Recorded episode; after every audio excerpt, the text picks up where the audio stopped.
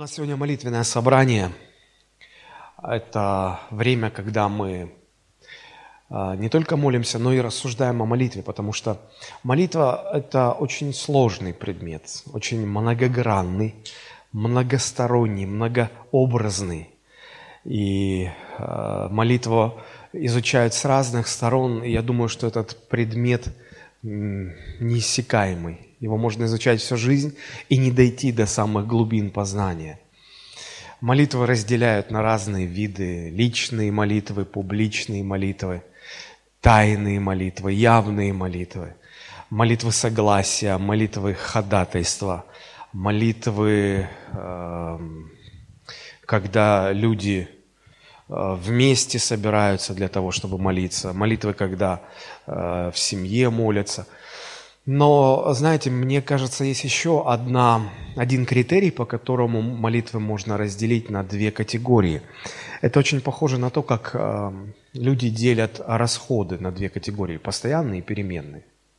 Если вы занимаетесь немножко бюджетом, хотя бы своей семьи, то вы знаете, что есть постоянные расходы – это те, которые из месяца в месяц, они э, постоянно, одинаково, они повторяются. Ну, например, э, плата за квартиру, за воду, за электричество. Каждый месяц это идет, и примерно одинаковые суммы. Если вы арендуете гараж для своей машины, то каждый месяц это одна и та же сумма. Они пост... расходы постоянные. Есть переменные расходы, которые случаются время от времени. Например, купить новое платье. Но мы не каждый день покупаем новую одежду. Хорошо, кто, если у вас каждый день это, слава Богу. Вот, но что-то такое, а, что не происходит из месяца в месяц, перемена расхода. Наверное, молитвы тоже так. Они бывают а, постоянные, то есть то, за что мы регулярно молимся. Постоянно, каждый раз. Например, Писание учит нас молиться за пасторов. Да? Это постоянно идет молитва. А, Библия учит нас молиться за начальство и власть. Это постоянные молитвы. И есть переменные молитвы, когда заболел ребенок, мы молимся, Господь дарует исцеление. Вот оно произошло. А, но ребенок, слава Богу, не каждый месяц болеет. Понимаете, о чем речь, да? Вот. И когда мы собираемся на молитвенные собрания церковные, то здесь, конечно, больше у нас молитв э, вот таких постоянных, за что мы молимся регулярно, постоянно, из раза в раз – это молитвы, на которые, наверное, невозможно получить окончательный ответ. Ну, допустим, вот мы молились за наших пасторов, все, Господь ответил, больше не молитесь. Нет, Писание говорит об этом постоянно надо молиться.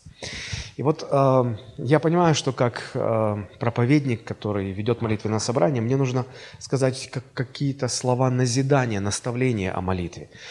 И всегда думаешь, что сказать, что вдохновило бы людей, что помогло бы открыть сердце для молитвы. Я подумал, а неужели э, в Библии нет мест, э, где э, показаны слова Христа? Вот если бы сам Христос пришел на, на молитвенное собрание в церковь и преподал бы какое-то наставление. И я нашел это место. Это Евангелие от Луки, 18 глава. Хочу с вами поделиться. Если вы откроете вместе со мной Луки, 18 глава, с первого стиха. Первые восемь стихов, по сути, мы читаем. А, «Сказал также им притчу о том, что должно всегда молиться и не унывать». Всегда молиться. То есть речь, понятно, о постоянных молитвах, да, регулярных. Вот посмотрите, когда речь заходит о регулярных, о постоянных молитвах, те, которые происходят на молитвенных церковных собраниях, а, что самое важное? Вот то, что Христос нам здесь хочет сказать. Должно всегда молиться и не унывать. Говоря, в одном городе был судья, который Бога не боялся, людей не стыдился.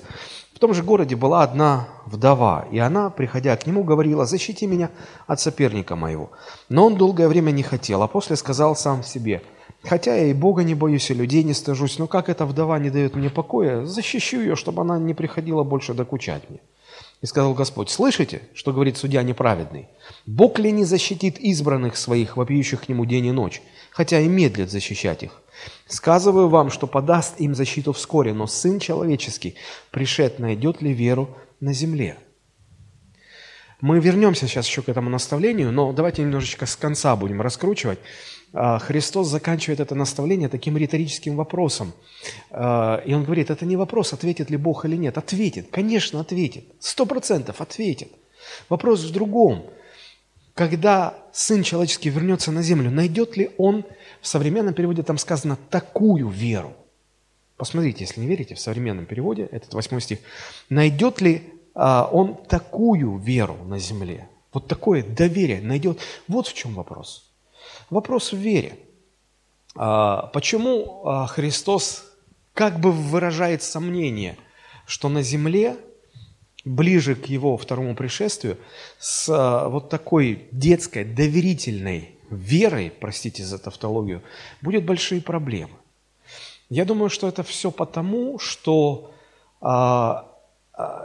объектом основных нападок дьявола, противника нашего, является именно человеческая вера. Вот как вера как доверие. Вот э, дьявол не столько покушается на ваше здоровье, на вашу собственность, на ваших родственников, на вашу любовь, на ваше оправдание, на что угодно, сколько он покушается на веру. Вот это самый главный объект его пристального внимания. Потому что если он похитит веру, все остальные благословения потянутся просто, знаете, как за ниточку свитер потянешь, он весь распустится. Так и вера. Помните, когда на последней вечере Христос, а, это, по-моему, 22 глава Луки, обращаясь к ученикам, он сказал такие слова. А, Евангелие от Луки, 22 глава. А, посмотрите. 31 стих. «Сказал Господь, Симон, се сатана просил, чтобы сеять вас, как пшеницу, но я молился о тебе, чтобы не оскудела вера твоя». А Христос молится за Петра, чтобы не оскудела его вера. Значит, а, что дьявол собрался атаковать в учениках? Веру. И смотрите, Иисус говорит, «А сатана просил разрешения сеять вас как пшеницу. Вы видели когда-нибудь, как пшеница сеется? В сите. Она вот так вот, ее трясут из стороны в сторону, в разные направления. Трясет, трясет, трясет, трясет. И вот дьявол просит разрешения у Бога, чтобы трясти учеников крестовых. Трясти. Трясти. Иногда в нашу жизнь приходят потрясения, цель которых а, забрать нашу веру, похитить нашу веру, чтобы наша вера оскудела. Иногда такие тряски в жизнь приходят, что ты уже начинаешь во всем сомневаться. И вот Христос говорит, Петр, я молился, чтобы не оскудела вера твоя. Что такое оскудевшая вера? Наверное, лучше всего это видно, когда мы в контрасте противопоставляем двух учеников Христа, Иуду и Петра. Ведь а, они чем похожи? Оба были предателями. Оба предали Христа. А, но а, Иуде Иисус не сказал, я молился за тебя, чтобы не оскудела твоя вера. А за Петра он молился. Почему не молился он за Иуду?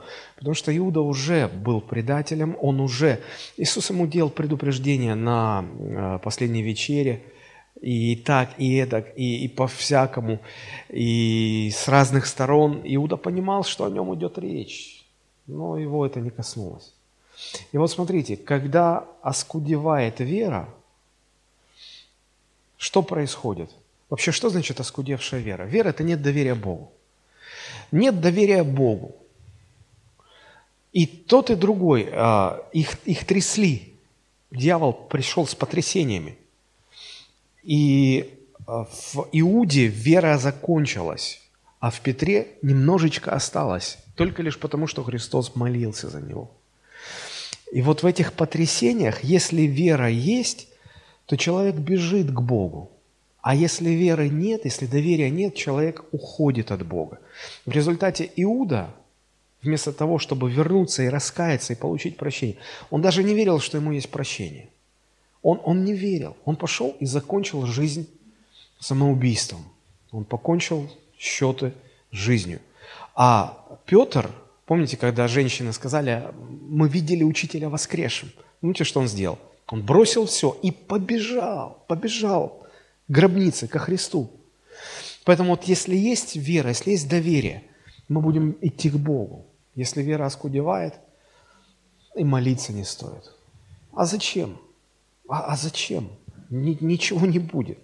Бог не отвечает. Бог не отвечает.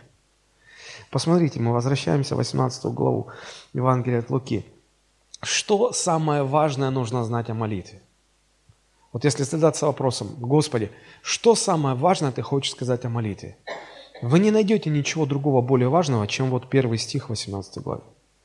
Сказал им притчу о том, что в молитве самое важное – это то, что нужно молиться и не унывать. А в современном переводе сказано «не отчаиваться». То есть молитва так или иначе а, связана, всегда связана с унынием и с отчаянием. Не я ее связал, Христос связывает эти два понятия. Он говорит, если молишься, смотри, не унывай, чтобы. Чтобы ты не отчаивался, не унывал, не сдавался. Почему? Почему так бывает? Потому что в молитве очень часто э, момент, когда мы просим что-то у Бога, и момент, когда мы получаем просимое, между ними проходит длительное время. Много времени. И ты молишься, ответ не приходит. Молишься, ответ не приходит. Молишься, ответ не приходит. Ну скажите, неужели к вам не, не закрадывается мысль, а чего дальше-то молиться? Ну а какой смысл? Если я столько прошу, столько прошу, столько прошу, нет никакого ответа.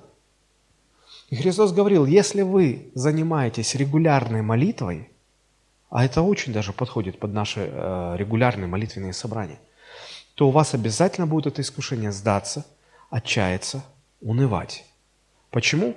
Потому что есть, э, особенно это касается длительных таких молитв, молитв в долгую, молитв регулярных.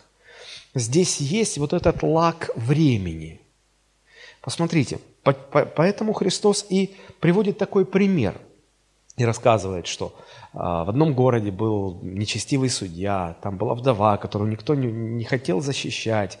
И этот судья даже не собирался обращать на него внимание, но она извела его постоянными приходами, просьбами. Она говорит, он говорит уже, да мне все равно, мне на нее плевать.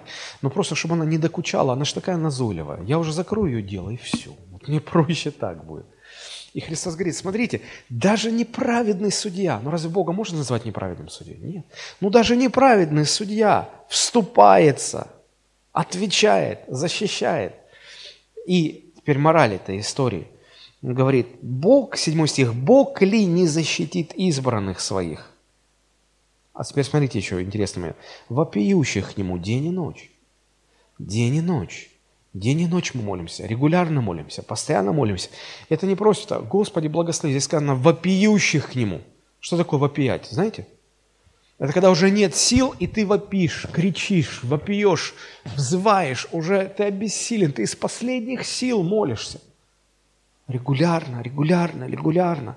День и ночь, день и ночь, день и ночь. И Христос говорит, Бог защитит, хотя и медлит защищать. Мы не знаем, почему Бог медлит. Вообще молитва очень сложный предмет, чрезвычайно сложный. Почему там проходит промедление? Но, но согласитесь, э, мы это видим в многих других сферах нашей жизни.